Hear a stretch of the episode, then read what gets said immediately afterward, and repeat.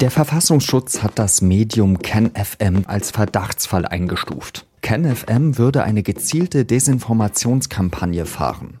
Das Coronavirus etwa habe Bill Gates erfunden, um uns mittels Impfung allen einen Chip einzupflanzen, ist so eine beliebte Erzählung. Was das bedeutet, darüber habe ich mit dem Hauptstadtkorrespondenten Ronen Steinke gesprochen. Sie hören den SZ Nachrichten Podcast auf den Punkt mit Jean-Marie Magro. Es ist Juli 2020, also fast genau ein Jahr her. Da sitzen Bundesinnenminister Horst Seehofer und Verfassungsschutzpräsident Thomas Haldenwang in der Bundespressekonferenz und stellen den Verfassungsschutzbericht für das Jahr 2019 vor. Es geht um die Gefahr von rechts, den Linksextremismus, den Islamismus, aber ein Thema kocht immer wieder hoch. Und das sind Falschinformationen durch bestimmte Medien, vor allem im Netz. Auch die Demonstrationen, die äh, in den letzten Wochen stattgefunden hat, haben, sind äh, nicht selten durch solche Falschinformationen gespeist worden. Zum Teil Dinge, äh, die man, die man ja mehrfach nachprüfen muss, weil man sie nicht glauben möchte. Seehofer spricht von den sogenannten Querdenker-Demonstrationen, die in den Tagen vorher stattgefunden hatten. Er sagt, diese seien angeheizt worden durch Verschwörungsmythen. Der Präsident des Bundesamts für Verfassungsschutz, Haldenwang, pflichtet ihm bei. Schon seit Jahren beobachtet sein Amt, was Sender wie Russia Today, kurz RT, machen. Ein RT-Redakteur fragt Haldenwang daraufhin, welche Vorwürfe es denn gegen sein Medium gebe. Sie können gerne vor Ihrer nächsten Berichterstattung, äh, bevor Sie Zahlen in den Raum stellen, bei uns noch mal nachfragen, ob sich das mit den Behördenzahlen äh, dann auch deckt. Und dann sind wir Ihnen gerne behilflich, die richtigen Zahlen zu nennen. RT, so Haldenwang, habe Teilnehmerzahlen bei den Querdenken-Demos angegeben, die viel zu hoch seien. Ein Beispiel für gezielte Desinformation. Und das Internet ist voll davon. Der ehemalige Fernseh- und Radiomoderator Ken Jepsen erreicht mit seinem Portal KenFM abertausende Menschen und redet davon, dass Bill Gates Deutschland kapern würde. Das Landesamt für Verfassungsschutz in Berlin hat jetzt angekündigt, KenFM als Verdachtsfall einzustufen. Eine Information, die der SZ zusammen mit dem NDR und WDR exklusiv vorliegt. Was das zu bedeuten hat, darüber habe ich mit Ronen Steinke gesprochen. Ronen, wer ist denn eigentlich dieser Ken Jepsen?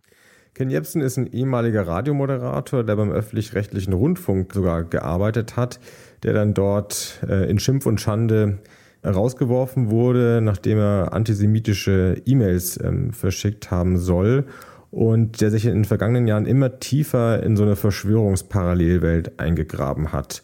Es ging damit los 2014, 15 als es so rund um den Ukraine-Konflikt in Deutschland diese sogenannten Montags- oder Friedensmärsche gab oder Friedensdemos gab, ähm, wo ja eine ganz andere Erzählung der internationalen Politik ähm, verbreitet wurde. Und da ist er groß geworden und er ist in den letzten ein, zwei Jahren nochmal enorm gewachsen, weil er auf diesen Zug aufgesprungen ist, Corona-Verschwörungserzählungen zu verbreiten. Da ist er heute einer der Wortführer. Was hat er da alles erzählt? Ich habe nur dieses Video gesehen, äh, beziehungsweise ich habe es angerissen, sagen wir es mal so, als es darum ging, dass Bill Gates Deutschland kapern würde. Ja, zum Beispiel hat er neulich in einem Video erzählt, äh, in Berlin würden Leute auf offener Straße verhaftet, weil sie ein Grundgesetz in der Hand gehalten haben und natürlich haarsträubender Unfug oder Falschbehauptungen und ähm, natürlich auch ähm, mit einer sehr giftigen Wirkung, denn das ähm, allein durch die hohe ähm, Anhängerschaft, die er hat, also drei Millionen Mal ist dieses Video geklickt worden, ähm, verfängt das auch bei einigen Leuten und nähert dieses äh, Unbehagen und nährt diese Zweifel gegenüber dem Staat insgesamt. Und das ist die eigentlich gefährliche Wirkung, die Ken Jebsen, aber die auch viele andere Verschwörungsmedien zurzeit haben, dass sie ja das Feuer, was da ohnehin schon, schon glüht, ähm, weiterhin anfachen und die Radikalisierung weiter vorantreiben. Wir haben ja in den vergangenen Monaten auch mal gesprochen, zum Beispiel über den Fall Attila Hildmann. Würdest du sagen, dass KenFM, Ken Jebsen und auch andere Medien da noch gefährlicher sind als solche Menschen wie Hildmann? Ich glaube schon. Attila Hildmann ist jemand, der auch viele Anhänger hat. Im Messenger-Dienst Telegram hat er mehr als 100.000 Menschen, die ihm folgen. Aber das ist plump. Hingegen Ken Jebsen inszeniert sich, der hat das ja auch so gelernt, als Journalist, macht das alles durchaus eloquent ähm, und ja, auch nicht äh, mit der Brechstange. Und ich glaube, das ist eigentlich die Art von Desinformation, die Art von, ja, kann man auch Propaganda nennen, die am Ende effektiver ist. Jetzt hat das Landesamt für Verfassungsschutz in Berlin Kenneth M. unter anderem als Verdachtsfall eingestuft. Was bedeutet das denn? Also der Verfassungsschutz ist ja ein Geheimdienst. Das heißt, die verfolgen nicht Straftäter, sondern Leute, die den Staat äh, grundsätzlich aus den Angeln heben wollen oder ein anderes politisches System erreichen wollen. Verdachtsfall bedeutet, der Verfassungsschutz ist der Meinung, man hat schon genug Anhaltspunkte, dass man jetzt ähm, ja, mit dem Mittel eines Geheimdienstes daran gehen kann. Das bedeutet theoretisch Observation, theoretisch auch Abhören. Das ist alles nochmal von zusätzlichen Hürden abhängig. Da müssen dann auch nochmal Leute und Gremien dem zustimmen. Aber das ist im Prinzip jetzt der Weg, auf den sich der Verfassungsschutz macht gegenüber diesem Programm. Und das ist natürlich heikel. Es gibt äh, vom Berliner Innensenator Andreas Geisel von der SPD einen denkwürdigen Satz, ähm, das hat er mal im Kontext mit einer Nazi-Demo gesagt. Die freiheitliche Grundordnung gilt auch für Arschlöcher. Und ich glaube, das ist ein wahrer Satz, den kann man auch übertragen auf die Pressefreiheit. Auch die Pressefreiheit gilt nicht für Menschen nur, die mir oder anderen Leuten irgendwie gefallen, sondern die muss auch gerade für Leute gelten, deren Meinungen ähm, ja, einen vielleicht auch sogar empören. Ähm, die Grenze kann allenfalls da erreicht sein, wo es um Falschbehauptungen geht. Und Falschbehauptungen sind auch nicht von der Meinungsfreiheit geschützt und auch nicht von der Pressefreiheit. Ist denn so etwas zum Beispiel auch strafrechtlich relevant?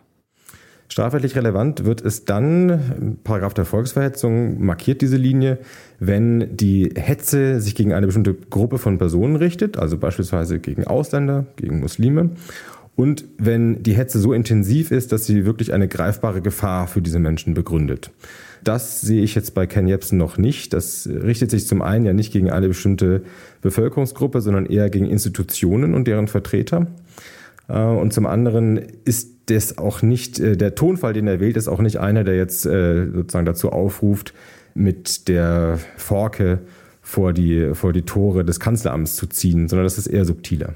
Glaubst du denn, dass sich diese Medien da in irgendeiner Weise von dieser Neuigkeit beeindrucken lassen werden? Das ist eine interessante Frage.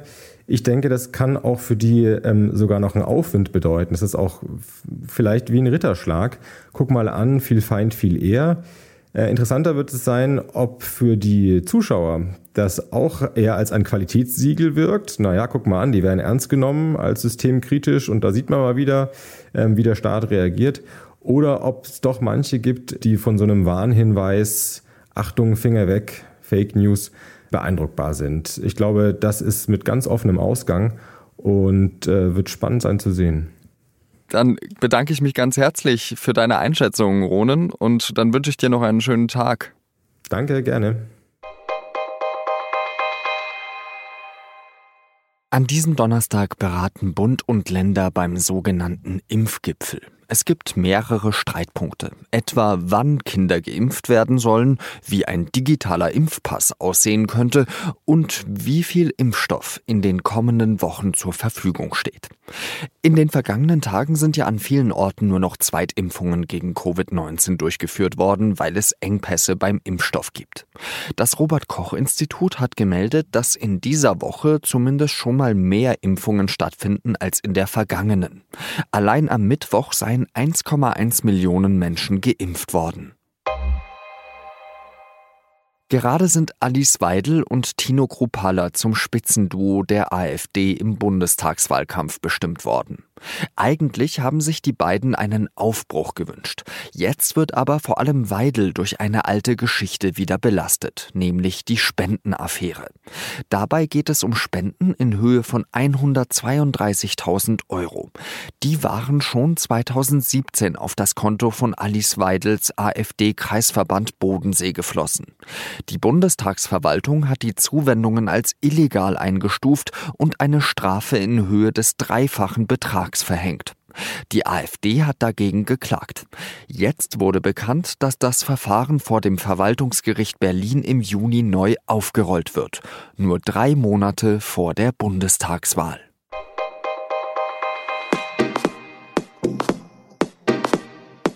Als Wirecard zusammenbricht, schreiben einige Bürgerinnen und Bürger verzweifelte und wütende Briefe an Bundeskanzlerin Angela Merkel. Sie hatten viel oder alles von ihrem Ersparten in Wirecard-Aktien investiert. Auch weil sie den staatlichen Behörden vertraut hatten. War das ein Fehler? Und wer trägt politische Verantwortung im Fall Wirecard? Darum geht es in der siebten Folge der Podcast-Serie Wirecard 1,9 Milliarden Lügen, den wir von der SZ zusammen mit Spotify produziert haben. Dort können Sie ihn kostenfrei hören. Redaktionsschluss von Auf den Punkt war 16 Uhr. Danke fürs Zuhören und bis morgen wieder. Salü.